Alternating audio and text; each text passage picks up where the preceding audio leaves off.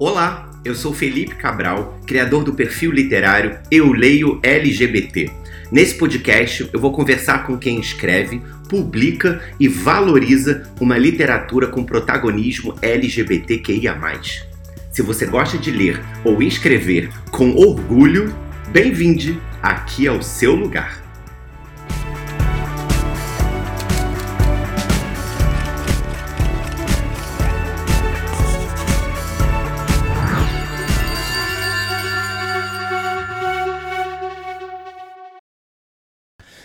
Olá a todos, todas e todes que estão aqui para mais esse episódio do podcast do Eu Leio LGBT, nessa primeira temporada que eu estou muito feliz de fazer e chegando aqui perto de finalizá-la. Hoje é o antepenúltimo episódio dessa temporada, gente. Episódio número 19. Tem noção? Tem noção? Quanta gente legal que já passou por aqui? Pois é.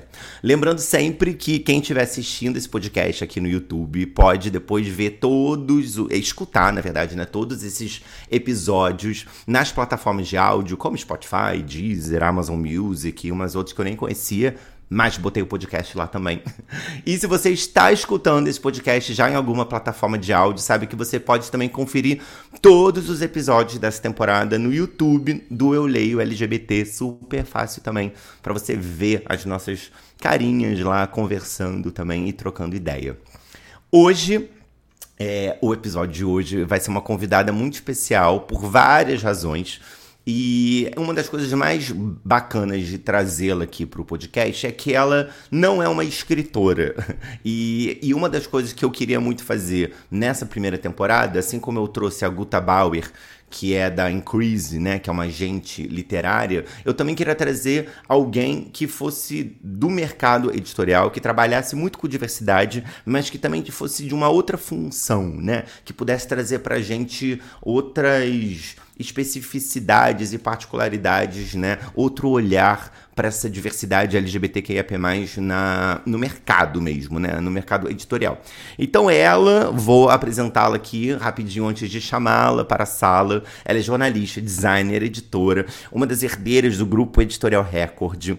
Ela começou na editora como estagiária há 10 anos, passou pelo departamento de marketing e pelo editorial, e nesse tempo ela se firmou como editora executiva do selo Galera Record, que é o selo voltado para o público jovem e onde ela encontrou o seu lugar no mercado. Então eu vou dar as boas-vindas para minha amiga Rafaela Machado. Ah, oi, amigo! Oi, gente! Nossa, que honra estar aqui. Muito obrigada pelo convite. Tô super emocionada, amigo, de bater esse papo com você.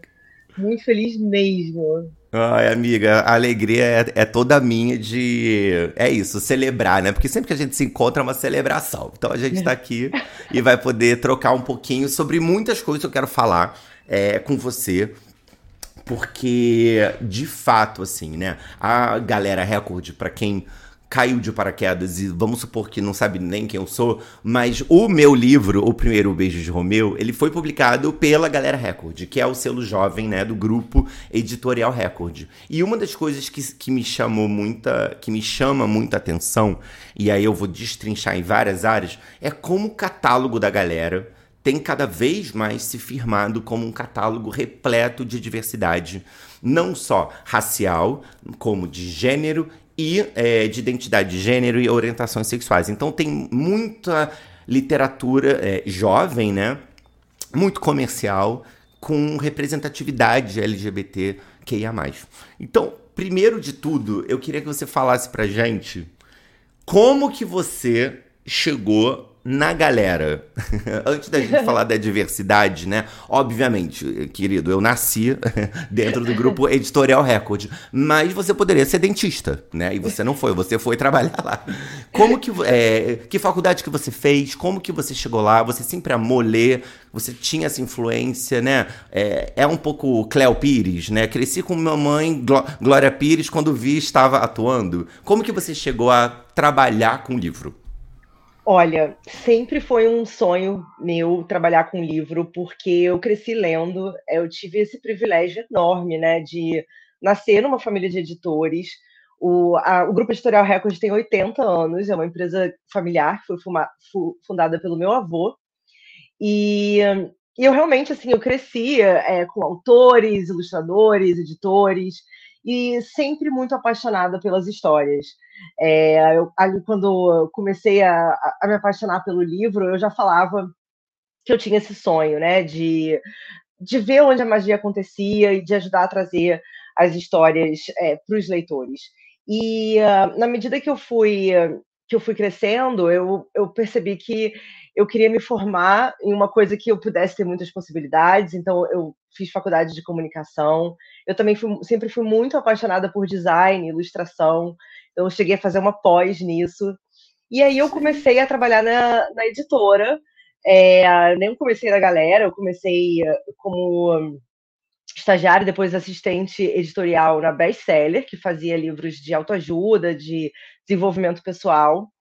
E aí eu fui trabalhar no marketing. Eu acho que essa passagem pelo marketing, ela me transformou muito, porque esse é um mercado que está em transformação, né? É um quando a gente fala de literatura jovem, primeiro que a gente não está falando de uma coisa que sempre foi um segmento consolidado. É, a gente Sim. acho que nos últimos 30 anos, 25 anos, é, a gente não tem como não mencionar o papel né, que a série Harry Potter teve em, em firmar os, é, os, o gênero juvenil como um braço assim estratégico da literatura.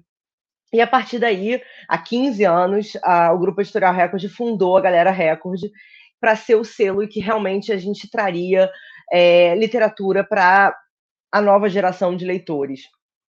E, e, eu acho que o que foi muito revolucionário é que há 10 anos, quando eu comecei, foi um momento em que essa indústria se transformou. Porque lá atrás é, não existia muito a possibilidade de você ser fã de uma editora. Assim, as pessoas Sim. tinham uma relação com os livros que elas gostavam, com as sagas que elas amavam, com os autores que escreviam essas sagas. E a editora, enfim, era só editora, né? Só parte desse processo, mas não tinha uma cara. É, mas com as redes sociais, as editoras passaram a ter a oportunidade de se comunicar diretamente com o leitor.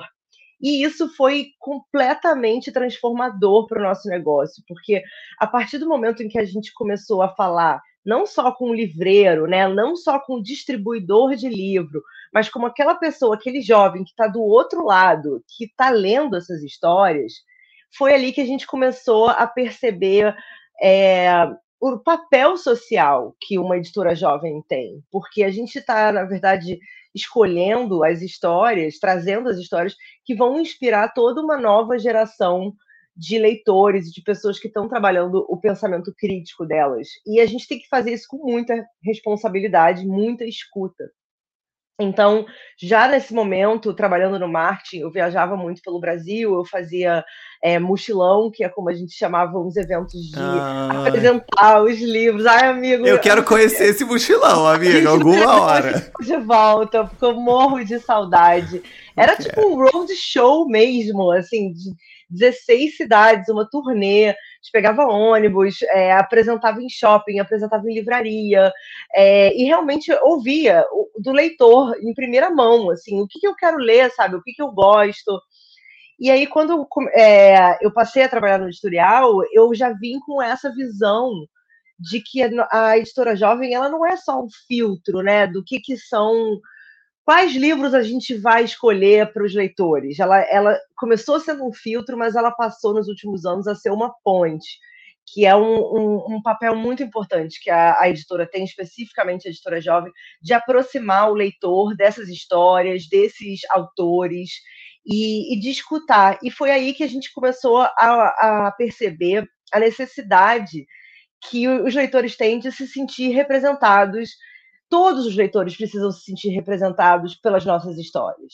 E a gente tinha uma missão muito impossível ali atrás, que era trazer diversidade para um selo que já existia e que ele era majoritariamente branco e majoritariamente hétero, como boa parte do mercado editorial, como o mercado audiovisual, infelizmente, como várias outras produções culturais ainda eram.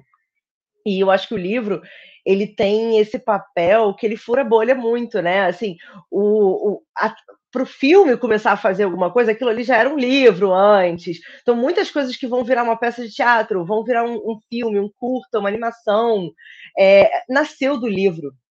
Então, é, a narrativa escrita é onde tudo começa. Né? Então, a, a gente começou a, a trazer ali é, há muitos anos atrás o David Levitan com comédias românticas como Dois Garotos Beijando. David Levitan para mim é ainda tudo, é tudo. E gente. esse livro eu reli não só pela clara referência que eu falo, meu Deus, botem esses dois livrinhos do lado um do outro. Eu acho um li puta livro, né? Puta livro. E, e, furar a bolha, isso que você falou, né? Só para complementar, porque você estava num ótimo raciocínio é uma das novidades, eu acho, muito atuais, assim, que é muitos desses livros com representatividade não são abraçados pelas escolas e pela estrutura formal, né? Que levaria é. essa, essas histórias até os seus leitores. Então eu acho que as redes sociais, as ações de marketing, os eventos como o Bienal, né? Essas coisas acabam furando a bolha e levando essas histórias para para os seus leitores que não leriam de uma maneira tradicional, se a gente for pensar nas instituições, né? Não, com certeza. E quando a gente vê tanta gente falando que não gosta de ler, né? Isso, na verdade, é porque elas não estão se enxergando nesses livros. Infelizmente, muitas vezes os livros que estão presentes nas, nas escolas, eles não conversam com essa nova geração de leitores. E então, assim, é muito bom a gente ter a oportunidade de trabalhar com o público jovem, de aprender com o público jovem, é, e, e, a gente está nessa trajetória sabendo que depois as escolas vão abraçar, depois o governo vai abraçar, a Bienal já está abraçando, a sociedade já mudou muito, né? Desde aquela fatídica Bienal do Crivella que inspirou do, o, o primeiro beijo de Romeu, né? Desde aquele momento a gente tem vivido uma expansão, uma explosão de representatividade em grandes casas editoriais, mas é um trabalho que ele precisa continuar existindo, ele precisa ir além do é, juvenil, ele tem que ir além do livro sobre identidade, né? ele tem que ir além do livro sobre autodescoberta, ele tem que estar presente em todas as histórias. Eu costumo brincar e, enfim, todo mundo sabe disso, quer dizer, todo mundo. A gente acha que todo mundo sabe disso, mas infelizmente nem todo mundo sabe disso, que LGBT não é gênero literário, né? É, é, é igual você falar assim, ah, eu tenho uma personagem loura no meu livro. Tipo, isso não é o gênero literário, isso é só mais uma, né, característica daquele personagem. Então, a gente tem como ter representatividade LGBTQIA+, em terror, em comédia romântica, é, em uma distopia, é, em é, ficção científica, em fantasia. Tem tantos gêneros literários em que falta diversidade ainda, né, que, que eu acho que o papel de uma editora jovem é preencher essas lacunas, encontrar essas vozes, ampliar essas vozes, sempre com muita humildade, assim, porque a gente também está aprendendo. A gente está aprendendo junto com a sociedade, a gente está aprendendo junto com os nossos leitores, e muitas vezes a gente vai estar tá ali testando coisas que não foram feitas antes. Tipo, na galera, a gente lançou o primeiro best-seller lésbico juvenil no Brasil, sabe? Foi a primeira vez. É, quando a gente lançou o livro é, Garotos do Cemitério, que foi o primeiro best-seller internacional trans é, juvenil. Então, assim, tem, tem muitas conversas que são muito novas e que são muito necessárias e que alguém precisa é, começá-las, e a gente tem muita alegria de fazer isso, é, de, né, de ter esse pioneirismo, mas é muito melhor, é muito bom agora ver o como já existe sabe, um, um, corpo ali de um catálogo, não só na, na galera, na Record, em outras casas editoriais, e como ele tem se tornado robusto, sabe? Eu acho que a gente tem conseguido em poucos anos ampliar bastante, e a gente vai seguir nessa trajetória, e isso é muito legal. Isso é, são espaços novos, é, necessários que o mercado tem aberto, assim, sabe? Mas isso é uma postura que eu falo para você já desde sempre, que é uma postura corajosa. Por mais que você olhe, tipo, obviamente, humildade temos que ter sempre, assim, né? Mas é... não era comum, Rafa, né, amiga, ter nem esse tipo de conversa, nem esse tipo de visão do tipo, não, não, não, nós temos que ir além.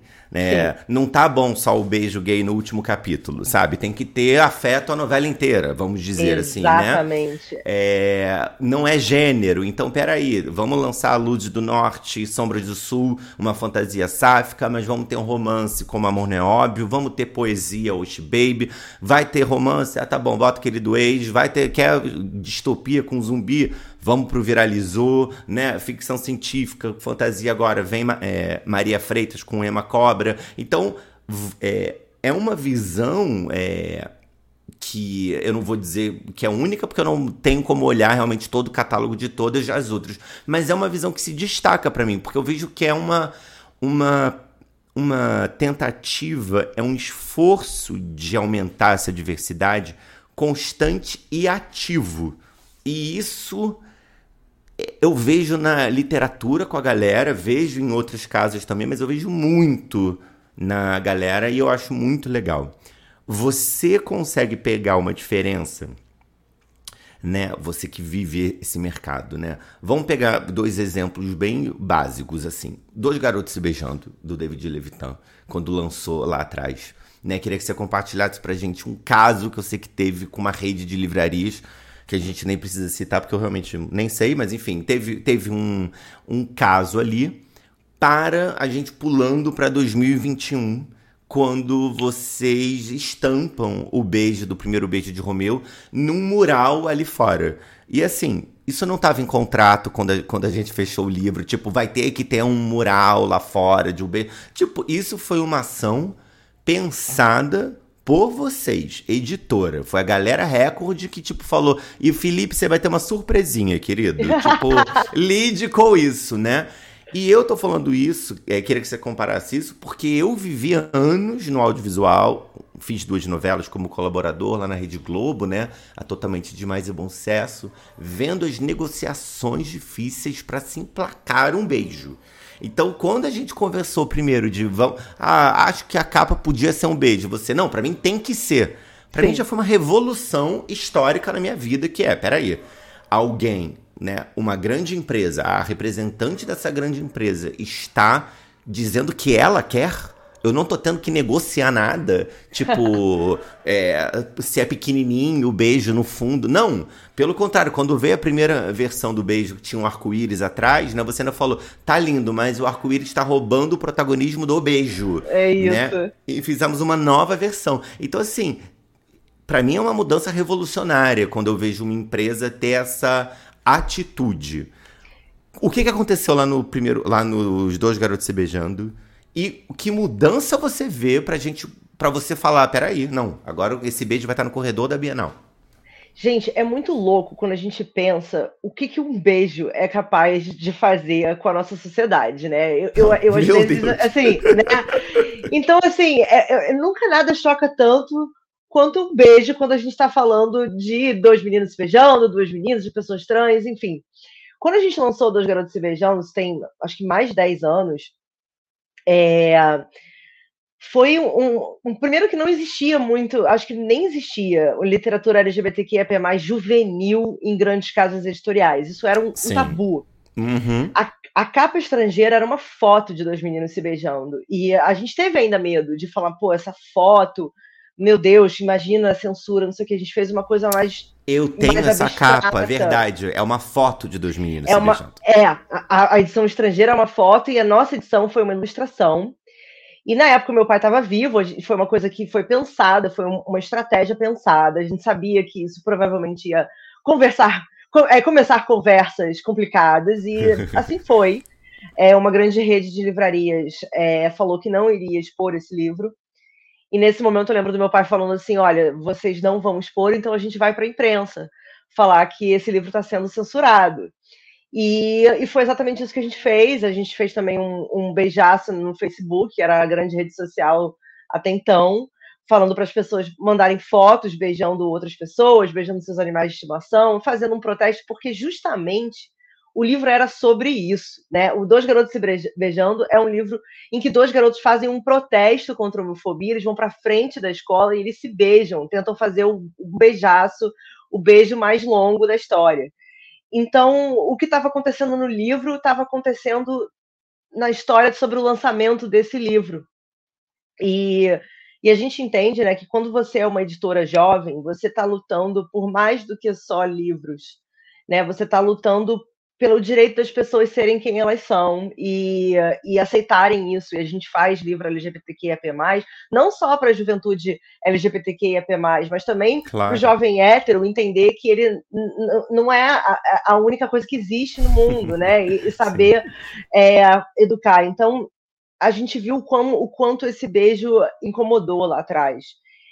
E qual foi o nosso choque quando muitos anos depois, naquela Bienal de 2019, mais uma vez, um beijo de, entre dois meninos foi pauta de uma tentativa ali de censura. Eu acho que nesse, nesses últimos anos, né, com o governo Bolsonaro, a gente a gente passou por muitos momentos de muita insegurança, né, porque é, o tempo todo a pauta LGBTQIAP+, foi muito atacada, os livros foram muito atacados, a liberdade de expressão e a democratização das coisas foi, foi muito atacada. E na galera, a gente já tinha um catálogo muito grande LGBTQIAP+. Então, quando houve essa tentativa, a gente entendeu que era o nosso papel ativamente impedir é, essa tentativa de censura e aumentar ainda mais. Né? Foi, uma, foi uma Bienal muito histórica, eu acho que foi um momento ali que todas as, as editoras se uniram para protestar contra essa tentativa. A Bienal abraçou essa manifestação. E, e a gente percebeu que, que, cara, os beijos eles podem incomodar, mas eles precisam existir, eles precisam ser maiores e mais óbvios, até, até que eles não causem mais esse impacto, sabe? Eu acho que é, a única forma da gente normalizar o beijo é normalizando o beijo mesmo. E alguém tem que ser o primeiro a fazer. E você também foi muito corajoso quando você falou, não, então tá, então vamos botar o beijo nessa capa. Eu sei que alguns leitores não vão poder comprar esse livro. É, você recebeu fotos terríveis de livros rasgados pelos pais de leitores. E a gente entendeu que, assim, infelizmente, isso ia acontecer mas isso era parte desse movimento que era invadir as livrarias com esse beijo. E dessa vez, nenhuma livraria se recusou. Pelo contrário, acho que o mercado entendeu, talvez também pelo medo, né, de tudo isso que a gente que a gente vem vivendo, graças a Deus eu espero que agora acabe, é, que a gente precisa lutar pelo livro, que a gente precisa lutar pelas histórias, que a gente precisa lutar pela sociedade que a gente quer, senão daqui a pouco a gente só vai imprimir Bíblia, sabe? E olhe lá. Então... tipo, o Novíssimo Testamento atualizado, capa dura. Né? Exatamente, estampado, mas é só isso, né? Então, assim, cara, é, a gente precisa, a gente precisa tomar essa, essas atitudes. Eu acho que como editora jovem, a gente tem que estar na frente desses debates, porque o nosso público ele, ele cobra isso. E ele está certo em cobrar isso. É, eu falo que fazer livro para jovem, é, às vezes as pessoas acham que é fácil, assim, ah, histórias fofas, dragões. Zero fácil, meu zero Deus. fácil. A gente está nas trincheiras de tentar entender como se comunicar com uma nova geração, como a gente tem que se reinventar, se renovar, e o que, que a sociedade está precisando agora, para os próximos anos. Então, muitas vezes, é, um selo jovem de uma editora, ele vai começar um processo que vai demorar alguns anos para o selo adulto chegar lá. Né? Então, agora a gente fala muito na Record sobre diversidade na, na literatura adulta, porque a, a gente não está mais tão carente disso na literatura jovem, mas ainda precisa aumentar é, essa diversidade e ter um catálogo robusto e diverso em outros segmentos. Então, o que a gente tem visto é os leitores jovens começando essa revolução. Isso lá 10 anos atrás, com os dois garotos se beijando, essa geração toda que lutou para que esse livro existisse, é a geração, sabe, já, já mudou. Agora a gente vai para uma Bienal, já a Bienal mudou Total. Já está totalmente diferente. As pessoas tirando foto no painel de beijo, pessoas com o uniforme da escola pedindo pra gente: ai, tia, você tem o marcador do arco-íris, você tem o bottom do arco-íris, a gente é do Vale, sabe? São coisas que, assim, há 10 anos as pessoas não se sentiam livres para falar isso.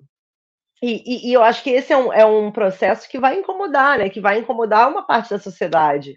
Então, entender que, assim, a gente não tem como mudar nada sem um incômodo. Então, Sim. eu acho que se a gente tem qualquer mérito, é o mérito de entender que o papel das empresas grandes, é, elas são fortes o suficiente para poder fazer um movimento desses e peitar, é, entendendo que elas vão causar um incômodo. Elas não estão tão vulnerabilizadas quanto editoras menores, e muitas vezes as editoras menores elas são muito mais corajosas, porque com pouca verba, com pouca visibilidade, elas conseguem fazer muitas mudanças, como é o caso da Se Liga Editorial, entendeu? Então, é, a gente olha para o mercado independente também para se inspirar, para entender os rumos é, para onde as coisas estão indo, e, e eu acho que esse é o papel de uma editora grande. Nossa, você tem uma responsabilidade, né? Se você se você publica tudo isso, você publica Colin Hoover, se você publica grandes mega sellers, o que, que você faz com esse espaço? Né? Você, você tem que aumentar é, o catálogo e a oportunidade de outros leitores se, se verem nessas histórias.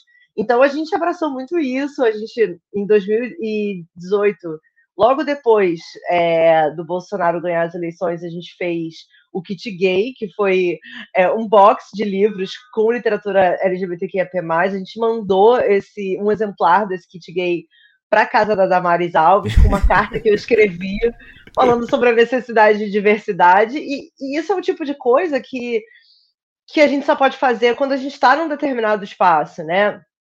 Então eu sempre entendi que, que esse era o caminho, e eu sempre escutei os leitores, eles sempre me apontaram esse caminho.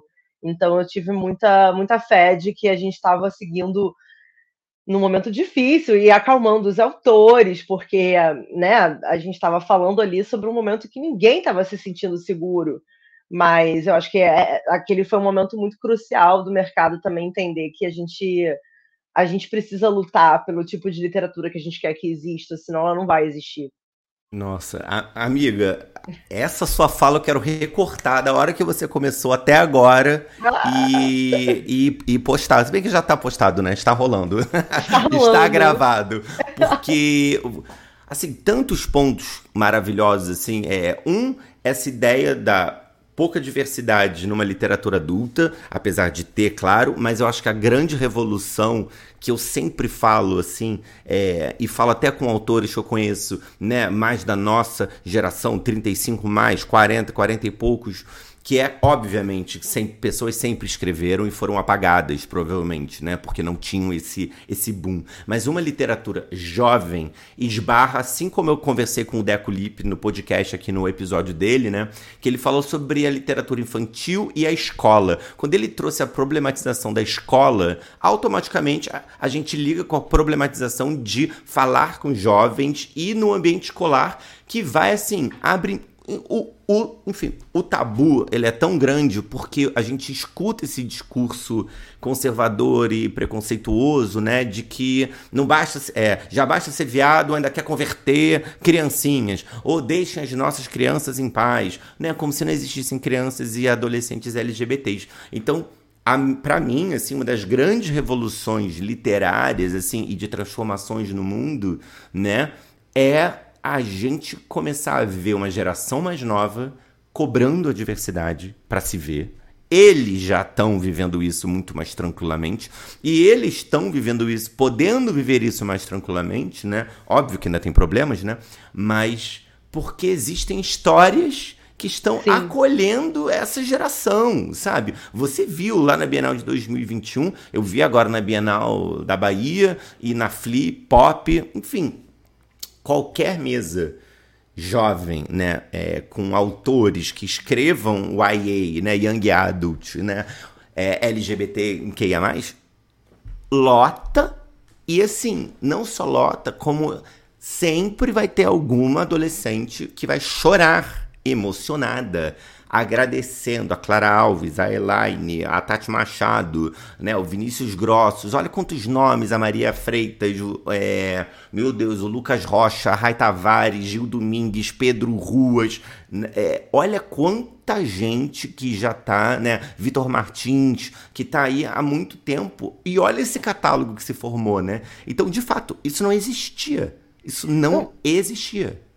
uma coisa que você fala que é, muito verdade, né? É como existe sempre, até hoje, essa narrativa de é, perverter as crianças, né? Eu acho isso fascinante, porque é, É surreal. Na verdade, é, é, é, surreal. A doutrina de gênero, ela já acontece. Ela é cis, heteronormativa o tempo Total. todo. A gente cresceu com kit hétero na escola o tempo na inteiro, né? escola, né? O tempo todo. Então, assim, e a gente viu, eu acho que nós, né, somos na, na, no meio dos anos 80 ali, a, a gente viu o mal que isso fez para uma geração inteira, sabe? Que precisou sair do armário mais velho, com um monte de trauma, é, sabe, sem muito apoio, sem essa comunidade. Então, eu acho que é uma coisa é, é muito canalha, né? É, é, é tipo, você Total. achar que, que é isso.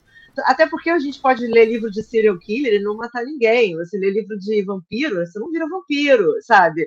Você pode ler tanto livro hétero na sua vida que você não vai ser hétero se você não for hétero. é óbvio. Então, então, assim, a gente é, esse medo ele existe porque justamente o que eles estão tentando impedir é o que está acontecendo agora, que são as pessoas saberem quem elas são, saberem que elas têm direito de ser quem elas são, e entenderem que isso está sendo feito com elas, entender esse movimento, né? Então, é, eu acho que, que é muito necessário existir cada vez mais diversidade, é o caminho natural das coisas, e não é impressionante o como, o como isso lota, porque tem uma demanda muito reprimida, tem muita gente que estava esperando essas histórias. Então, mesmo quando tem, sei lá, uma série de TV que não é muito boa, mas tem representatividade, cara, as pessoas vêm, porque ela, ela é, sabe, quando, quando, quando, ou quando ela é boa, mas ela é fofa, ela, ela é simples, como Heartstopper, é lindo, é fofo, é simples, é puro, e nunca teve. Exato, sabe? ela preenche uma lacuna preenche que nunca uma teve. lacuna que nunca teve. Porque também quando começa a ter diversidade, isso é um outro problema que acaba acontecendo, ela é muito doída. Ela é, uma, ela é uma diversidade sobre as dores de sair do armário, é uma diversidade sobre é, os pais expulsando de casa, sobre. Gente, você vai, você vai se identificar com isso, que isso foi muito da nossa geração, o HIV. Era tipo, todo livro, entendeu? Tinha que sabe, Torre de Babel. Você tem duas pessoas LGBTQ se amando, mas elas vão morrer, sabe? Então, essa primeira parte de, de tatear falar sobre representatividade, ela, ela, ela errou muito. E aí ela abre o caminho para uma segunda fase que eu chamo de LGBTQIA+, backyardigans, que são as histórias em que, assim, são muito fofinhas, mas não pode ter muito conflito, mas não pode ter vilão LGBTQIA+, porque você está vilanizando, enfim, porque estava começando. Rafa, isso aí, não vamos nem postar no Twitter sobre isso, não, tá? Não, Porque não, isso aí é debate que você está certíssima, né? Durante anos uma narrativa onde não podíamos ser felizes, éramos fadados à morte, ao suicídio, à exclusão, a violências. Um contraponto disso, personagens felizes, fofos, comédias românticas, tudo é possível, só que com o peso de representar toda a comunidade, o tempo, Exatamente. tudo e todos. Então, se você botar um vilão, se você botar um anti-herói, se esse personagem deslizar, você, autor, está fazendo um serviço à nossa comunidade, nananã. E isso só acontece é, na comunidade LGBT, porque a galera tá escrevendo Sim. héteros, é, assassinos e bonzinhos e o que for. E nós temos que ter o direito a toda subjetividade que a vida e a literatura e a ficção permitem. Senão fudeu Nossa. pra gente, né? Com certeza, e é tão interessante a gente falar sobre diferentes é, protagonistas e diferentes personalidades que são LGBTQIA+, que vão além do herói, do bonzinho, né? Tipo, quando eu, a gente entrevistou a CS Pacat, maravilhosa, é, autora não binária do Ascensão das Trevas, que é um, um livro de fantasia que tem é, vilões LGBTQIA+, e ela, ela falou que durante muitos anos ela só se via representada nas histórias como vilão, porque a comunidade LGBTQIA+, tinha muito queer coding nos vilões, né, no Scar, do Rei Leão, é, na, tinha... Da Pequena Sereia, que eu não sei o nome agora, Úrsula? Não sei. Da Úrsula, exatamente. Essa, esses eram os espaços, obviamente que nada era abertamente falado, mas de protagonismo que existia para os personagens LGBTQ+. E ela se inspirou e falou, quero fazer vilões. E eu acho que isso é muito válido. E eu acho que agora a gente já está num momento em que já teve tanta coisa fofa, nessa fase meio backyardigans que eu disse, que as pessoas já estão entendendo que existe uma tridimensionalidade ali, que você ser ser LGBTQIA+, é só mais uma característica desse personagem. Ele pode ser muito ambicioso, ele pode ser meio traíra, ele pode ter poderes mágicos, ele pode ser, é, sabe, a reencarnação de um rei. É, ah, Úrsula foi inspirada numa drag. Cara, que incrível, é verdade. É, eu tava tentando lembrar. É isso.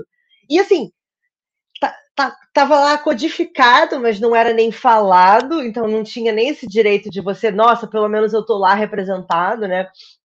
Mas, mas era também muito sufocante quando a gente não podia publicar e não podia escrever histórias com pessoas imperfeitas LGBTQIA+. A partir do momento em que você começa a ter vários personagens na mesma história que são LGBTQIA+, você passa a não ter mais tanta obrigação de que eles sejam perfeitos, porque tem um Com pouco certeza. de tudo, né? Total, total. Então, Até nas é. novelas, pra mim, era muito isso. Tipo assim, tem uma lésbica. Aí a, aí a galera, ah, mas essa lésbica sempre é, sei lá, sempre é a lésbica feminina que está aí. Cadê? a- Aí você fala, caraca, tipo, é, não, não vai ter como. E aí eu falava assim, bota cinco lésbicas nessa novela. Sim. Que vai resolver, tipo assim, só que óbvio, a gente tá brigando pra. Olha, enfim, acho que no audiovisual eu tenho que chamar alguém aqui, tipo, É verdade. que viveu essas loucuras comigo pra eu poder desabafar sobre toda a dificuldade do audiovisual. E na literatura, é o lugar onde eu mais me sinto livre hoje em dia, assim como eu faço no cinema autoral, que não é o cinema que, que, que eu preciso negociar com streaming, porque não se enganem, tá? Eu, eu, eu, eu me iludi um pouquinho com o streaming. Eu achei que o streaming ia ser mais é, aberto à diversidade. E eu vejo que é aberto a comprar diversidade lá de fora e botar no catálogo. Produzir a diversidade aqui é um pouquinho mais, mais complicado, assim, né? Mas na literatura, na galera, é isso. Quer beijo na capa? Vamos botar. É, o primeiro beijo de Romeu, acho que, sei lá, deve ter. Julinha hétero, por enquanto, sabe? O resto todo é Exatamente. E assim, o, eu acho que é um pouco isso, né? Eu acho que a literatura está talvez sempre um passo à frente de outras manifestações culturais. Então, é, agora, o que eu diria é que o audiovisual descobriu o LGBTQ backyardigan. Ele ainda vai chegar eh, aonde a gente está agora. É, mas eu acho que, assim, é, é- alguém tem que começar, sabe? Eu acho que muitas vezes a gente fica assim, tá, vou esperar ter um beijo na capa para poder fazer aquele beijo na capa que eu quero fazer, mas eu não quero ser o primeiro, porque eu não quero ser cancelada nas redes, não sei o quê. Então, assim, você tem que. Cara, alguém tem que começar. E, e, e eu acho que é uma.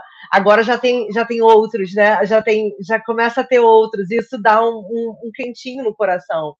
E, e, e também uma, uma, uma parte meio perversa minha, eu gosto de imaginar o Crivella andando pelas bienais e, e pensando assim, caramba, cara, que tiro Que que pela fiz, culatra, né? sabe? Que tiro no pé foi esse que eu criei? Mas, mas assim, é um processo, e ele é muito dolorido, ele é, cara, como ele foi dolorido, né? Assim, a gente aquela Bienal é, é, é, é um marco para uma geração de, meu Deus, estão entrando nos estandes e vamos recolher esse livro. Isso não tem muito tempo, parece que foi em 1912, mas não, foi em 2019, sabe? É, a gente precisa sempre estar muito vigilante, porque qualquer coisa que aconteça, esses direitos serão ameaçados de novo. Né? Então, é, você vê né, essa Copa no Catar, é, a gente sabe, tá, tá, tá engatinhando ainda. E, e é Não. importante que a gente não pare, né? E, é, e eu não sei se você sente isso assim, né? Mas a gente não quer ser os únicos. né? Não é sobre tipo, eu fiz, meu Deus, ninguém mais pode fazer porque eu quero tirar essa onda. Não, eu não vejo a hora Não. de ter duas meninas se beijando ou dois outros garotos se beijando numa capa, né? E, e de uma certa maneira, né? Depois que a gente fez isso, é, e aí Obviamente, eu não tenho nem como dizer que foi por causa disso, porque não tem como, mas é, às vezes, quando você faz algo, você mostra que é possível e isso acaba gerando alguma influência positiva, né? Então eu tendo a achar mais que, tipo, ah, as coisas foram é, mudando a sensação e as decisões. Porque no Aristóteles e Dante mergulham nas águas do universo, acho que é isso. É, o brinde já era um card deles, até ilustrado pelo John Cito, que fez a capa do primeiro Beijo Romeu. Ju- Juntinhos, é, um outro livro que é Ela Fica com a Garota. O brinde também eram elas muito próximas, sabe? Hoje, né, é, quando eu tô gravando isso, é, divulgou um livro na Intrínseca, do Renato, esqueci o sobrenome dele, que eu não o conhecia que é o marketing do amor, que é uma capa viada, assim. São dois uhum. garotos, o marketing do amor se olhando meio pertinho. Então eu comecei a olhar e falei: meu Deus, o afeto começou a chegar nas nossas capas, sabe? Né? É, então isso é uma mudança muito significativa, porque a gente ainda estava debatendo, né? Arlindo, a capa era rosa, troca para azul. Gente, a é... gente estava tendo conversas muito imaturas, assim, que, sabe, que é para uma sociedade muito imatura ainda. A gente ainda está muito atrás. Pensar que, caramba, um casal gay num comercial ainda é notícia, sabe? Tipo, sim. Uma grande marca se posiciona, bota um casal gay, nossa, ou duas mulheres, ainda é um né? Uma coisa que a gente precisa assim normalizar tanto que você nem repara mais. Né? E eu acho que isso que a gente também fala sobre diversidade de corpos, né? Que quando, aí quando, sei lá, uma marca bota, uma embaixadora de, de, uma marca de moda bota uma mulher fora do padrão, meu Deus do céu! Quando a Dove fez isso lá atrás, era tipo, caraca! É, e, e, e, como isso é importante, né? Eu lembro que eu era uma menina com minhas questões com o corpo, olhando aquilo e falando, nossa, eu posso estar tá num comercial, assim, de sabonete, mesmo, que, mesmo tendo celulite. São coisas pequenas que, que são enormes, na verdade, né? Que, Fazem que toda a diferença. Que, exatamente. E que, e que alguém começou, mas eu acho que o mais importante é, é isso, não ficar só no começo. E a gente precisa ter esses fenômenos editoriais.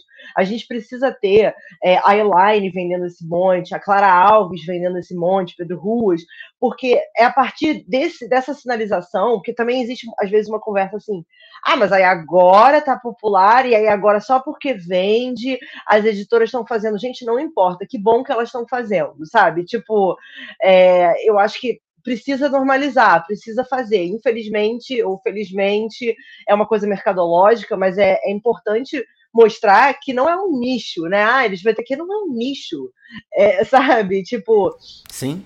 Então, assim, ainda tem essas, essas conversas difíceis e, e, e, eu acho que essa é uma, é uma, é um privilégio muito incrível de estar num selo como a galera, que a gente foi muito abraçado. A partir do momento que a gente começou a trazer essas narrativas, a gente foi muito abraçado pelo público. Eles, eles mesmo apontavam, agora eu quero esse. É, ah, sabe o que você podia trazer agora? E, aliens gay, sei lá, tipo. E, e a gente vai lá e vai atrás, sabe? Porque também eu acho que tira um pouco dessa soberba, que eu acho que é uma soberba que ainda existe muito no mercado editorial e vários outros mercados culturais, de que não, nós sabemos o que é melhor, nós sabemos, o, sabe, essa coisa de gatekeeping, assim, ah, esse aqui é o que. Não, e muitas vezes a comunidade de leitores, ela troca com a gente, né? E a gente tem que saber que a gente não sabe de tudo. Porque essa é uma outra, é, é uma outra barreira que a gente tem, que, que é a normalização também do próprio livro. Porque se você pensar em comprar um, comprar um livro, é um ato assim que é, ainda não é uma coisa tão normalizada, né? E eu, eu, acho que isso. Por que, que a gente abraçou tanto a literatura LGBTQIA+, por que, que a gente... A gata tá querendo... Lola, não. Cadê a gata? eu Mas depois ela volta. Tá bom. Mas assim, tem um pouco a ver com essa necessidade de popularizar o livro, que sempre que tem muito a ver com a missão da editora Record, né? Lá atrás, quando a Record surgiu, a proposta foi trazer livros é, acessíveis, é, mega sellers, que fossem estar na casa de todo mundo. Né? Essa era a visão do meu avô, que era fazer o livro ser um, uma coisa popular, como um par de havaianas, como, sabe, como um sabonete. E, e a gente ainda está nessa missão. E eu acho que para a gente chegar na casa de todo mundo, o livro tem que falar com todo mundo. E não ser um livro só de um recorte de classe, um recorte social, é, e isso passa por várias coisas, passa por a gente lutar contra o imposto, a taxação do livro, porque isso vai tornar ele mais inacessível do que ele já é, é parte é, por incentivos, sei lá, como Bienal do Livro, visitação escolar, você ter um voucher da prefeitura, você levar essas crianças é, que não teriam acesso a livros para uma Bienal, que já democratiza mais do que uma livraria né? Então, e, e, e, a diversidade ela faz parte disso, a diversidade de gênero e de orientação sexual, ela faz parte disso, né? De difundir o livro em, em vários segmentos da sociedade, porque enquanto ele for uma coisa para poucos, que fale sobre poucos e para poucos, a gente vai continuar sendo um país é, em que a, a, taxa de alfabetização é muito baixa, em que é, né, em que muita gente acha que é, dois garotos se beijando tem que estar, sabe, tipo, é, envolto em plástico preto. É, preto, sabe? Então, isso tudo passa por você realmente não ter contato com o diferente, com o outro. E, é, e a gente está engateando né, no Brasil como sociedade, assim, quando a gente a gente teve muitas crises editoriais no mundo, é um mercado que volta e meia tem crises, e tipo, Sim. ai meu Deus, a Saraiva vai falir, a cultura faliu, mas eu, eu tenho muita esperança no Brasil, porque o Brasil ainda tem muitos leitores que ainda nem sabem que são leitores, sabe? A gente é um país mega, a gente é um país enorme, é, mas com, com, muita, muita dificuldade ainda para difundir o livro. Então, eu vejo essa dificuldade como uma oportunidade, né? E eu acho que, que a diversidade ela é um dos elementos chave, a diversidade racial também, é, é, é um elemento chave para a gente poder furar cada vez mais essas bolhas.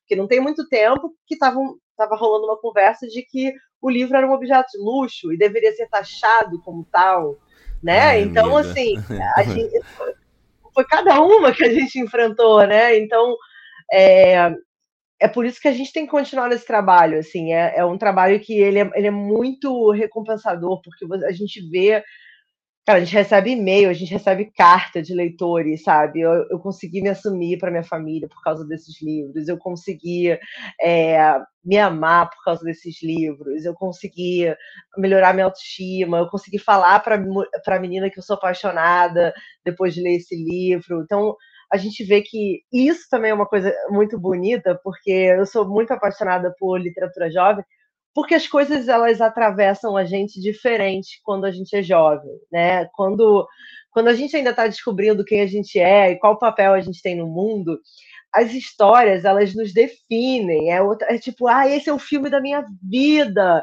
essa é a música da minha vida, esse é o livro que mudou minha vida. A gente vai ganhando bagagem, as coisas não vão entrando tanto no nosso âmago. Sim. É, mas ao trabalhar com jovem, é como se uma parte minha não crescesse. E eu ainda consigo sentir isso através das histórias, as histórias ainda me movem. Eu, eu, eu ainda penso assim: caramba, isso aqui vai ser muito precioso. Tipo, o menino bruxa, sabe? Uma HQ sobre papel de gênero para criança. E eu consigo ver isso chegando na mão de alguém e isso mudando a vida dessa pessoa. É um é um lugar muito especial, assim, que a gente tem que cuidar com muito carinho, porque é, são essas as histórias que vão entrar na cabeça do subconsciente dessas pessoas, que vão é, fazer com que elas se lembrem depois, quando elas crescerem, tiverem filhos, quando elas estiverem formando é, os seus valores, né? Então, é, é, completamente diferente de, ah tá, é mais uma comédia romântica adulta, que legal, não sei o quê.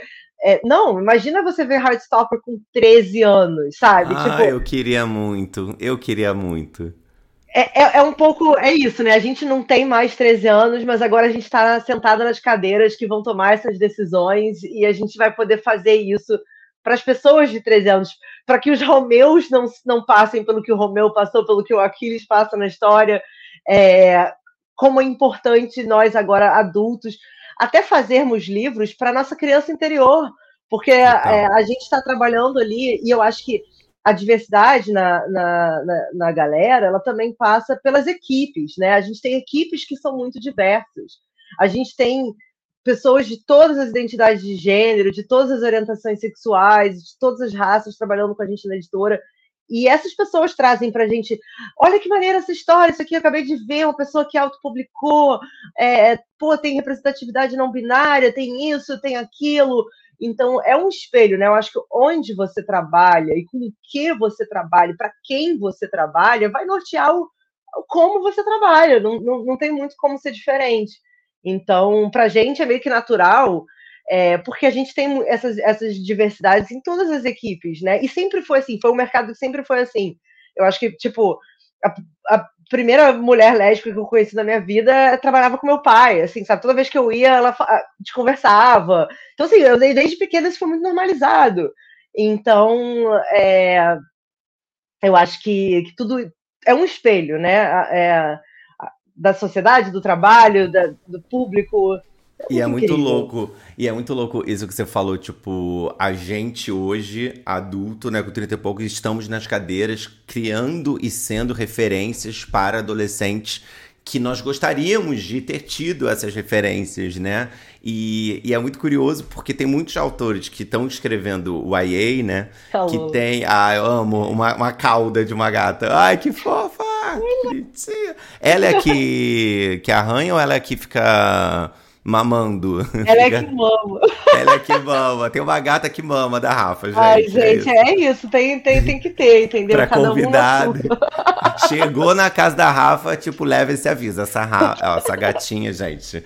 Mas assim, é muito é, curioso porque a gente lida com autores mais novos também, né? Tipo, que ainda estão chegando aos 30 ou que estão com 20 e poucos anos mesmo e que já estão vivendo esse boom da literatura jovem, né? E é muito curioso que quando eu troco com eles, muitos amigos e amigas também, né?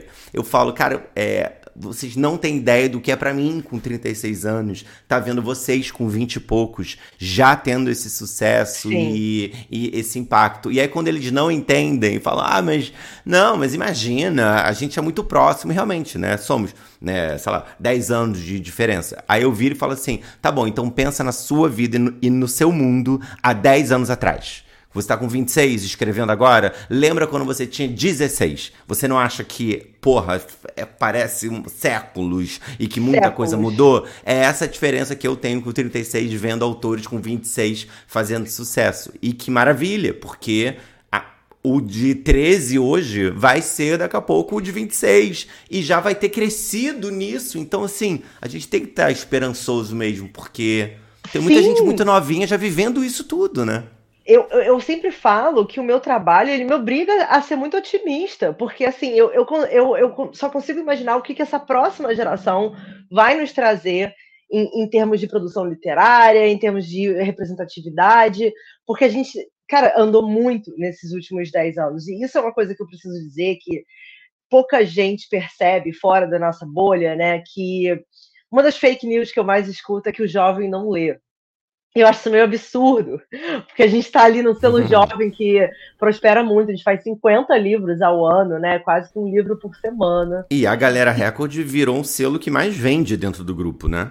Exatamente, é um, é um selo de vendas muito expressivas. Então, é, o futuro é leitor, sabe? As, é, o jovem ele lê, ele cobra essa diversidade, a gente tem um desafio que é como manter ele lendo. Eu acho que essa é a questão agora. Legal. Mas essa coisa de que o jovem não lê, isso não é, não é verdade. Ele consome muito rápido, ele está muito antenado, e ele, é, inclusive, fez com que a gente mudasse também não só o tipo de histórias que estão sendo publicadas, mas por quem quem está traduzindo, quem está ilustrando, quem está editando essas histórias, eles têm cobrado a diversidade em toda a cadeia.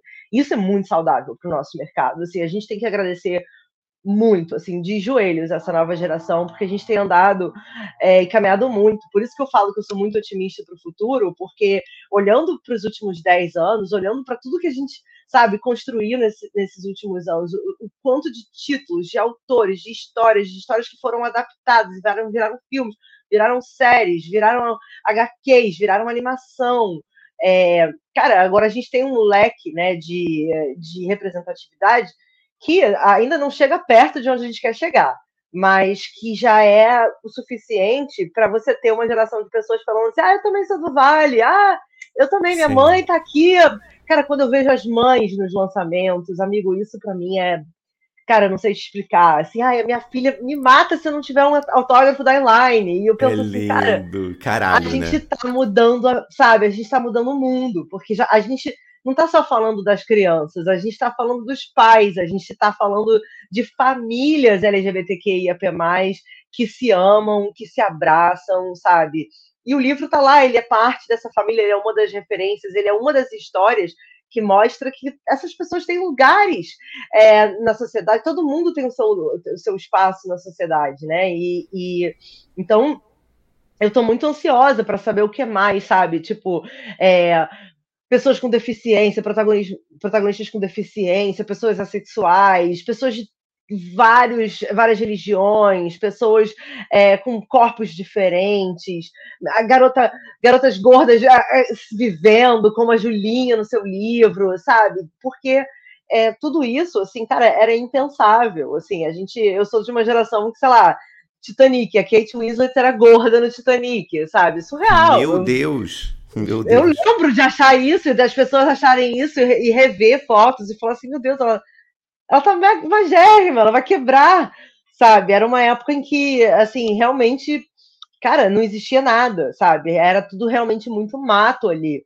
Então, a gente sabe, e, e dá muito prazer a gente saber que, pô, infelizmente, a gente não é mais criança, a gente não tem como crescer com a representatividade que a gente não teve, mas a gente tem como trazê-la para os espaços. Isso é muito lindo. Assim, as pessoas que estão fazendo campanhas de marca, pessoas da nossa geração, que agora são, sabe, diretores de arte de uma agência é, de publicidade, que agora são diretores é, do audiovisual, que agora estão tomando essas decisões, sabe? Então, a gente tem visto essa cura é, multigeracional. Total, assim. total. Deixa eu trazer uma outra questão também, amigo, agora, porque acho que da, da diversidade a gente falou muito, assim. É, nossa, amei tudo. Mas eu queria muito falar uma coisa que rolou em alguns papos aqui no podcast. Uhum. Sobre a, a, é, enfim, dúvidas também, né? Que é, por exemplo, eu vejo muito na galera, mesmo, principalmente vindo de você, mas obviamente da, da sua equipe como um todo, né? O seu desejo de fortalecer uma literatura nacional né, é, com representatividade, né? Então, quando eu vejo, ah, tô num catálogo, é, isso é uma das coisas que eu falo publicamente várias horas, que eu falo, cara, uma das coisas que eu mais amo na galera é que eu não sou o único, e nem o primeiro, e nem o último. É, eu tô parte de um catálogo que cresce cada vez mais. Então, assim, quando, sei lá, na Bienal de São Paulo, que a gente até foi meio um pouco Valentim no primeiro beijo de Romeu e pegou os livros nacionais e, e, e, juntou num instante e ficamos ali, eu, Gil Domingues, é, a Rai Tavares e o Lucas Rocha juntos. Os Vingadores. Os é, os Vingadores. E a gente, assim, vendeu muito ali, porque a gente tava junto, né? Então, é, esse pensamento de caraca, como esse coletivo de autores, né, Sim. juntos e diversos, porque o meu livro não tem nada a ver com, a, com Luzes do Norte, não tem nada a ver com as vantagens de você, não tem nada a ver com você ter a vida inteira do Lucas, né? E aí eu olho e falo, cara, que maneiro. E não só isso, né? Você tem o Juan, que já lançou dois e tá no seu terceiro. Você tem a Elaine Baeta, que fez o Amor Não é Óbvio e foi para um outro, e com certeza vem mais aí. Você tem a Gil Domingues com uma duologia de fantasia sáfica. Você tem a Rai Tavares, que já tem vários livros e agora completa, né? Com as vantagens de ser você. Você tem o Lucas Rocha falando de HIV. Você, te, você terá. Aí, aí tudo bem. Aí você tem eu, Felipe Cabral, tô ali com o primeiro beijo de Romeu. E a gente, obviamente, conversa sobre próximos trabalhos. Ou seja, Sim. você tem esse desejo, você vocaliza ele de construir um catálogo com esses autores que você está trazendo. Você não está comprando obras, você está trazendo autores para fortalecer Sim. um catálogo. Você quer que a, que a gente escreva e você vai trocar com a gente, você quer. Então você trouxe agora o Stefano Volpe, que já tinha obras publicadas. Você agora também comprou os direitos da Emma Cobra da Maria Freitas, né? Tipo, protagonismo no binário, mais autores negros também é, como que é para você lidar com autores nacionais e os desafios dele, porque a gente também sempre escuta um adiantamento de, um, de uma Colin Hoover por exemplo, vai ser diferente de um adiantamento Sim. de um autor nacional. Eu amo que eu tô falando isso com a minha amo. editora, mas agora eu sou o podcaster. Mas Não, assim, várias pessoas falaram sobre isso, sabe, né? Do é um adiantamento. Essencial, é, e, e, isso você toca num cerne, porque assim, o que faz a gente ser editor, né? É, claro, a gente compra obras que foram publicadas lá fora, mas o que vai te consagrar como uma editora brasileira é o autor brasileiro e o catálogo nacional que você vai montar, e aí o que vai ser realmente o trabalho que você vai ter. não sei se muita gente sabe, mas quando a gente trabalha com tradução, quando a gente traduz um livro que a gente comprou, a gente não muda aquele livro, né? A gente não pode mudar. A gente traduz exatamente como ele está no original, a gente versa ele para o português. Esse não é o trabalho de edição é, que a gente faz com o livro nacional. A gente Sim. fala, pô, muda essa cena daqui, acho que agora eles podem se encontrar, acho que tem que deixar esse capítulo no ar para daqui a pouco. Você troca com o autor, né? Então existe uma, uma construção ali dessa história junto, e existe uma construção do catálogo, que aquele autor vai trazer para você um público diferente, vai trazer para você é, uma história com um recorte que você precisa para montar o seu catálogo e um autor vai fortalecer o outro, o público de um autor vai conversar com o público do outro, e é muito estratégico você ter um, realmente um squad, um bonde de autores nacionais que seja diverso, que esteja produzindo coisas muito diferentes e que eles possam somar. Sabe, eu acho que essa é a, a grande diferença. E existe um preconceito no Brasil dos leitores, e não sei, de, todo, de todas as partes, com o, o, autor nacional e com o livro nacional, como se as nossas histórias elas fossem menores. E eu posso dizer, como uma pessoa que avalia muito livro, que vai para muitas feiras literárias, assim, que a produção, é, a qualidade do autor brasileiro, ela é muito superior. Assim, primeiro porque é, é tão difícil, né, a gente furar as bolhas e ser publicado é, em outros países, por exemplo, quase que sabe muito difícil. Muito um difícil. Muito. ser publicado lá fora. E um autor americano medíocre consegue ser publicado fora dos Estados Unidos. Existe uma hegemonia cultural, existe uma necessidade da gente é, olhar para o autor nacional e tem um diferencial também que o autor nacional ele vai escrever histórias que vão conversar muito mais com a realidade daquele leitor, ele vai se entender, vai entender a, a piada, vai entender aquela referência é, e vai estar mais presente né, nas trocas. E, mas ainda é uma literatura que às vezes vende menos do que um autor estrangeiro. Então, Amiga, pausa, é... pá. Que delícia estarmos falando isso. Foi que nem Sim. quando eu e Gil Domingues começamos a falar de mercado editorial. E eu parei e falei, Gil, ninguém nunca falou sobre isso aqui publicamente. E ela trazendo mil questões de marketing, de não sei o que, de editora. Então acho muito saudável a gente poder falar isso, porque é são fantasmas, sabe? São, são fantasmas que a gente só vai conseguir matar esses fantasmas quando a gente jogar luz sobre eles, né? E eu acho que as pessoas têm se encantado, sim, pela literatura nacional. A literatura nacional tem chegado em grandes números, e eu acho que não tem como desvencilhar essa conversa da conversa de diversidade. Foi justamente quando a literatura nacional olhou para a diversidade que esses números vieram. Eu acho que o, o, o perfil do autor nacional de antes não conversava com o perfil do leitor nacional, e é por isso que a gente via ainda essa disparidade muito grande, é, infelizmente, em termos de investimento é, das editoras, não só no direito autoral, é, no adiantamento, mas nas campanhas de marketing, é, no tipo de acabamento que uma capa vai ter, é, se vai ter um buzz door, se vai ter um isso, se vai ter aquilo. Então, é, o livro estrangeiro, ele já tem a carreira dele lá fora. Então, você sabe que aquele livro, ele estourou em 40 lugares. Aí você fica assim, ah, então vou botar esse glitter aqui na capa, porque vai chamar atenção, porque eu sei que isso vai reverter para venda, ou eu vou botar essa campanha de marketing na rua é, e vou pagar esses influenciadores, porque eu sei que esse livro já deu muito certo em outras bolhas. E eu acho que o, o é, a editora brasileira, às vezes, ela tem esse medo e tem alguns caminhos, né? A gente, pra, é, alguns desafios, né? Muitas vezes, e por isso que eu, eu sempre gosto de enaltecer muito o, a editora independente e o autor que se autopublica, porque é, esses são espaços em que a gente consegue testar novas narrativas, novos é, cenários, e quando a editora é, por exemplo, a editora grande, como a galera, adquire os direitos de uma obra que ela já existe é, em outro formato, de uma maneira independente, é, ela já vem com essa relevância um pouco maior e, e a gente tem um pouco mais dessa confiança de saber é, que, cara, isso aqui teve não sei quantas leituras no Wattpad, a gente vai conseguir triplicar isso agora saindo para uma grande editora.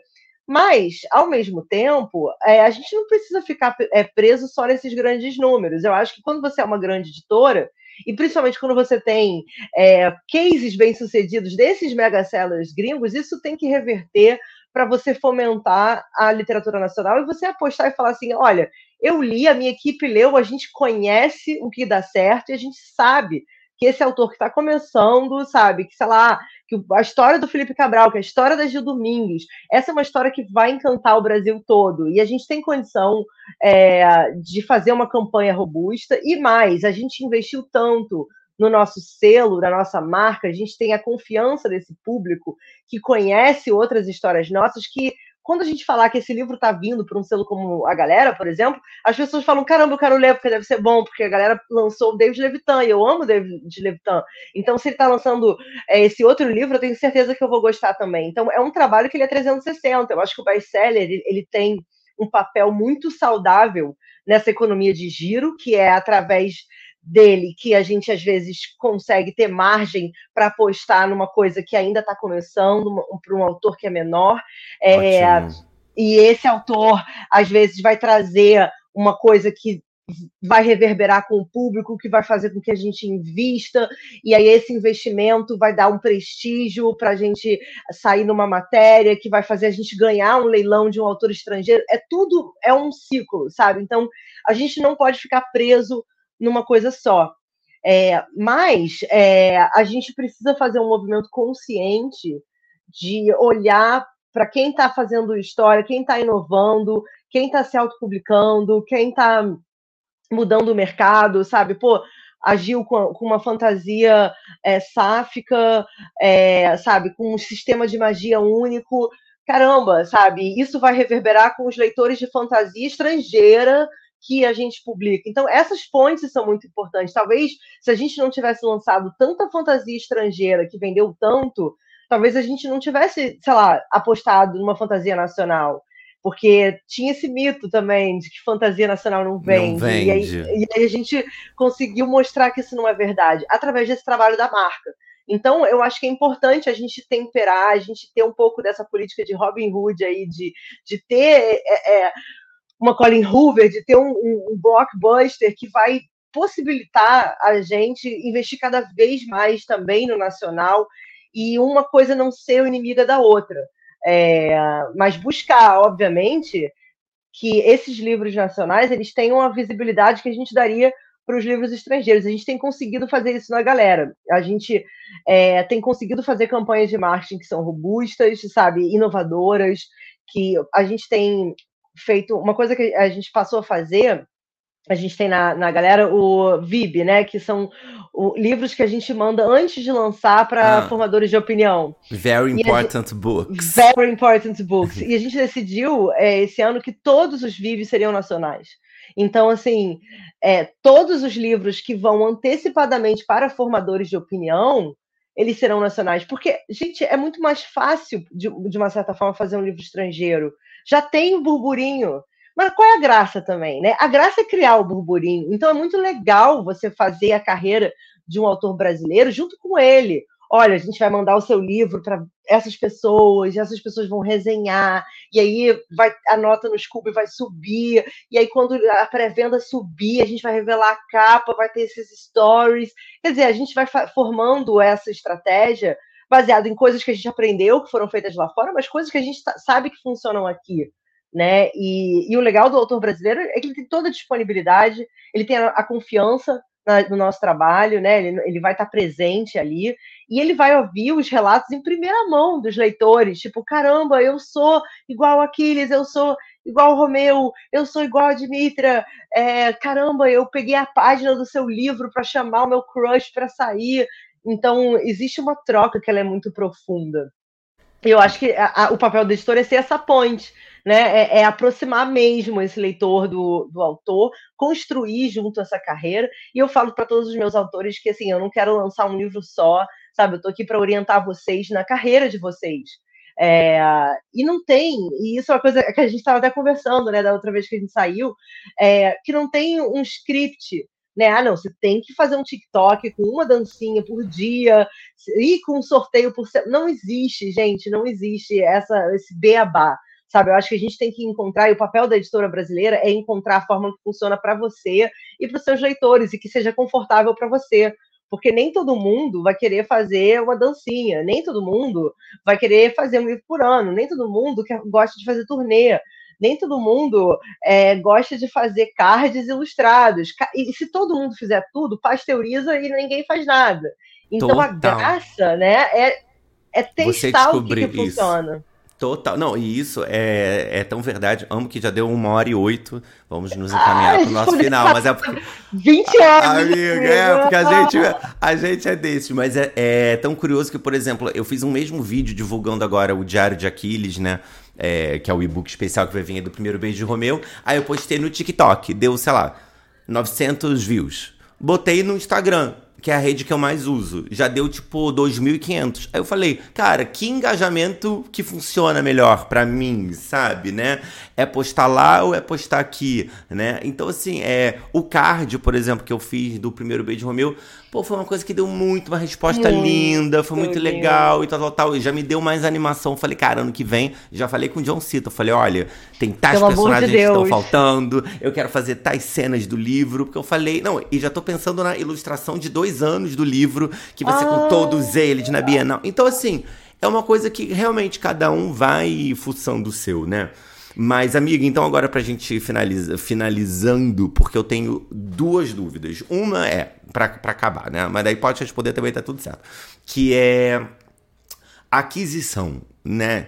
Porque é uma, obviamente, estou falando com uma editora no meu podcast, de uma das maiores editoras Claro que a dúvida existe de como que eu faço para mandar para a galera, como que, como que funciona, né? Eu lembro que antigamente era isso, imprime o seu livro, manda num envelope, torce para alguém ler, né? Hoje em dia nós já temos, né, agências literárias e é, se eu for parar um pouquinho pra olhar isso, ah, como você chegou na galera? Eu falo, gente, eu mandei um direct pra Rafa, marquei um almoço e a gente fechou o contrato. Mas não deve ser assim, sabe? É óbvio, né? Porque pensando no Volpe que veio agora, pensando na Maria Freitas que veio agora, até pensando quando a gente se encontrou lá atrás, obviamente, tem uma história que atraia, ponto, uhum. né?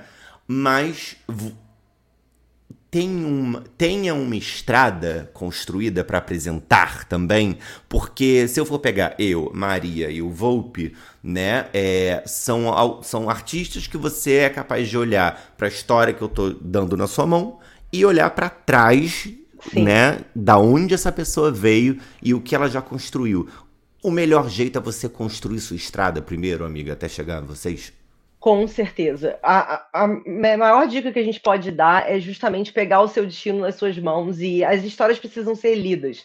Então, muitas vezes, aquele livro que você tem na sua gaveta, que você ama, mas que você não deu para ler, talvez esse não seja o livro que vai ser publicado por uma grande editora. Mas é importante você colocar ele na rua, ele tem que ser lido, sabe? Autopublicado, para três pessoas que seja, sabe? Para seus amigos, para um leitor beta, para uma agência literária. Essa é a primeira coisa. Testa as suas histórias, testa, escreve, reescreve, escreve, reescreve muito.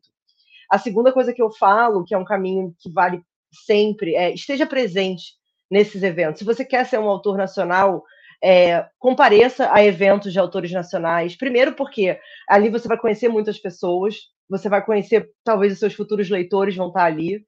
Talvez a sua futura editora estará ali também. E, e se você quer que a literatura nacional aumente os seus números, venda mais, você precisa estar lá, comprar o livro nacional, ler o livro nacional, resenhar o livro nacional. Esse é o primeiro passo. Você quer ser autor nacional e você odeia autores nacionais, isso não vai dar certo. Né? Você tem que conhecer, tentar buscar, é, fazer essas pontes. Os autores são super receptivos, então eu diria isso.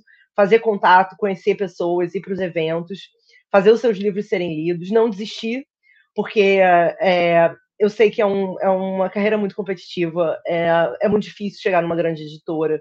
As editoras independentes têm um papel muito importante, justamente nessa questão de testar histórias, de você testar uma experiência. Ah, quero ver como é que é ter o meu livro impresso, quero ver como é que é pensar numa capa, quero ver como. Tudo isso é uma estrada. E uma coisa que as editoras não estão procurando é um autor que espera que você faça tudo por, por ele. Também a gente não espera que o autor faça tudo sozinho. É tudo construído a quatro mãos, a muitas mãos. Mas é importante que o autor tenha sua estrada. Olha, eu gosto de escrever sobre isso, eu já escrevi para esse, esse, esse lugar. E testar coisas diferentes. Assim, ai, caramba, não sei escrever um livro inteiro, escreve um conto. Às vezes é muito mais fácil para uma editora avaliar seu trabalho se ele não tiver 300 páginas. Se ele tiver, sabe, 10 páginas, é uma coisa mais rápida que, pô, aquele nome, a Maria Freitas, foi isso, assim, vi alguns contos, algumas coisas, estava ali na, na e, e, quando chega a hora, chega a hora, sabe? E, e, é uma estrada tortuosa. Tem gente que espera anos para ser publicado por uma grande editora, tem gente que tem, sabe, experiências assim que são decepcionantes com outras formas de publicação, mas isso ajuda a você saber o que, você gosta, o que, você não gosta, o que você gosta de escrever, quem seu público é. Quando você começa a se conhecer como escritor e conhecer o seu público, é mais fácil. Porque quando você chega numa editora, você fala assim: olha, meu público está no Instagram, ou meu público está no TikTok, meu público gosta muito de magia, meu público gosta muito de triângulo amoroso. Você começa a, a se conhecer e a conhecer o que, que o seu público gosta, isso é mais fácil para você chegar nos lugares, né? Então eu diria que não desistir, não deixar de praticar e não achar que você está sozinho, porque é uma comunidade, existem muitos leitores, existem muitos agentes literários, existem muitos autores que podem te abraçar nesse processo. É, e conhecer essas pessoas vai ser muito importante para a sua estrada. Então, dê tempo ao tempo. Nem todo mundo consegue ter o seu livro publicado com 20 e poucos anos, ou enfim, no começo da carreira.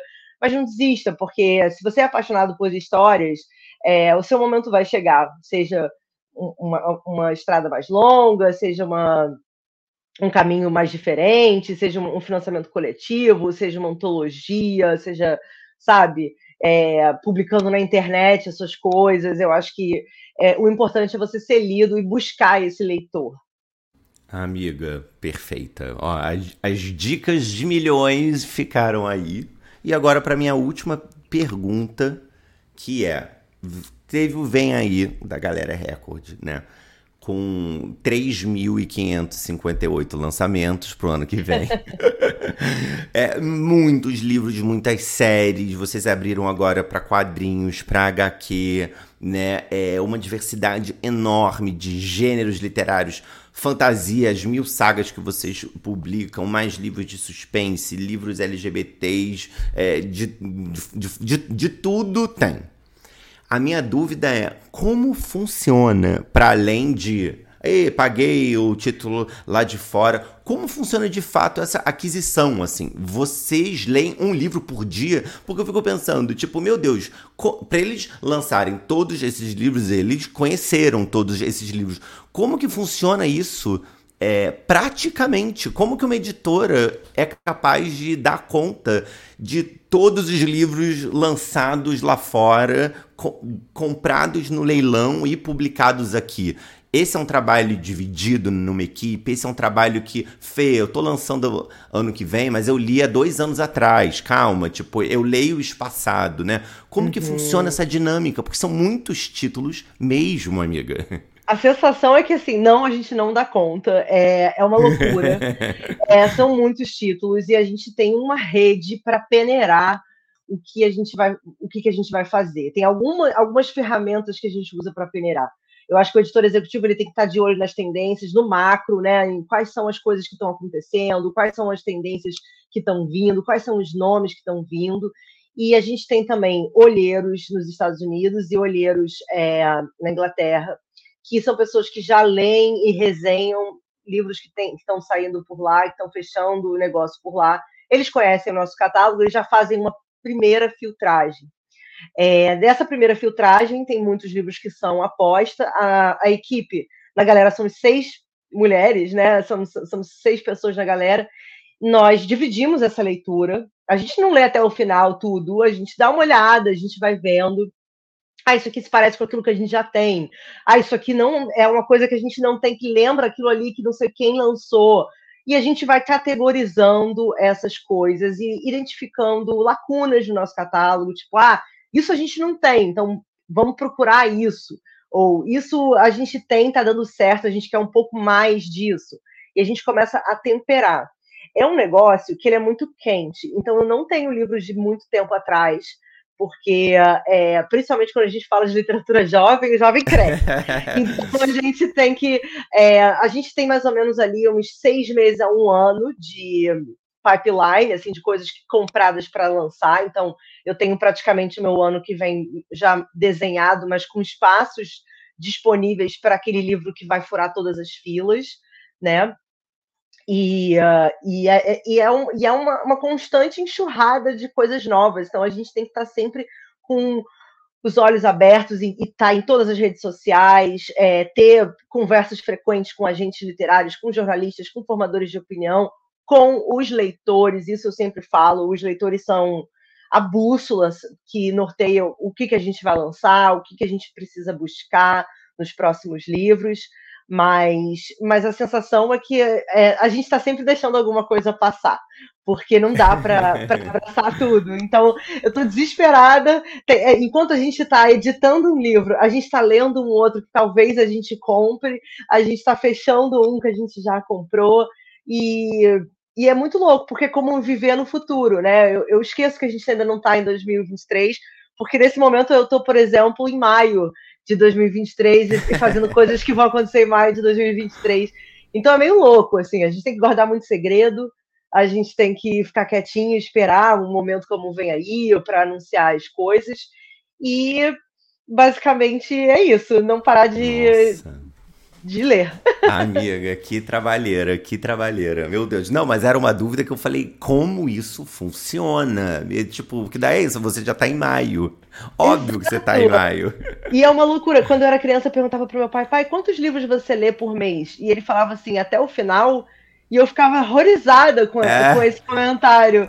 E agora Como eu entendo. Assim? É, tipo, é, gente, não, é, infelizmente, muita coisa a gente faz uma leitura dinâmica. A gente, esqueci de mencionar, a gente tem também pareceristas, pessoas que a gente manda, pessoas externas, é, colaboradores externos que vão ler o livro, que às vezes a gente deu uma lida, a gente gostou, mas o que, que acontece no livro até o final? Para eu saber, porque às vezes tem um leilão, uma coisa rápida, então a pessoa vai ler, vai te dar um resumo, capítulo 1, 2, 3, 4, 5, o que acontece, para você saber se se você vai nele ou não. Então, é, são várias ferramentas, assim, é uma doideira. Que maravilha! Amei, amei, amei, amei, amiga. Com isso, a gente vai encerrar. Olha, acho que batemos recorde de podcast aqui. Ai, gente, desculpa, amigo, mas eu amo, você sabe, me chama. Amiga! Sempre. Eu, por mim, agora era podcast duas horas. Vamos aqui, Isso, ó, tá, ficar trocando todas as figurinhas. É, eu sei que ano que vem, né, falando de 2023, agora já no finalzinho de 2022, a gente vai celebrar os 15 anos da Galera Record, então tenho certeza que vai, vai, vai ser um ano muito frutífero, muito comemorativo, até porque vai ser o primeiro ano, né, sem esse desgoverno, vai Sim. ser é, Margarete Menezes, nossa ministra da Cultura. Então, a gente pode ter esperanças que isso até afete positivamente o mercado literário, menos Com taxação, certeza. né? É, eu acho que tem coisas práticas ali, econômicas, que podem influenciar positivamente esse mercado, né? De venda, de vai acesso. Fazer toda a diferença, vai fazer toda a diferença. Eu acho que também. Estou até torcendo para isso. E teremos uma Bienal do Livro também do Rio, que eu sei que vai ser super importante, porque parece que é Bienal 40 anos também. Enfim, é. 40 anos da né, Bienal, gente. Alguma incrível. data muito importante. E eu sei que eles já foram no CCXP, então eu tenho certeza que vai ser um ano de muitas novidades positivas. De novo, parabéns pelo seu trabalho, assim, eu tenho muito orgulho, saiba disso, falo publicamente, Ai, falo para amigos, mas falo publicamente também. Não é qualquer editora que pega e faz uma capa dessa, é, que bota como mural, sabe? E que tá ali querendo que a história vá para frente com uma puta campanha, com uma agência, com uma equipe tão generosa, afetuosa e divertida, levando a sério, né, cada evento. E eu não vejo a hora desse catálogo aumentar ainda mais, Ai, eu não amigo. vejo a hora de muito mais, amiga. Obrigado. Muito viu? obrigada, obrigada por escrever literalmente essa história conosco. obrigada pela confiança e pelo convite de estar aqui conversando com você e com todo mundo sobre livros, que é o que a gente mais ama, né? Então, muito obrigada. Uh, gente, então esse foi mais um episódio. Para quem quiser seguir a Rafa, eu vou botar aqui na descrição também o link das redes dela, o link da Galera Record, para vocês conhecerem também o catálogo. Tem muitos autores incríveis que a gente falou vários nomes aqui hoje. E estamos chegando no fim da primeira temporada do podcast. Faltam dois episódiozinhos, mas convido vocês a assistirem todos os outros também, com tempo. Calma que a segunda temporada vai demorar um pouquinho para vir. Então dá uma maratonada feliz é, nesses papos tão produtivos que eu tive aqui. É isso. Um beijo grande, Rafa. Um beijo a todo mundo que assistiu. Beijo, amigo. Beijo, gente. E até o próximo episódio. Tchau.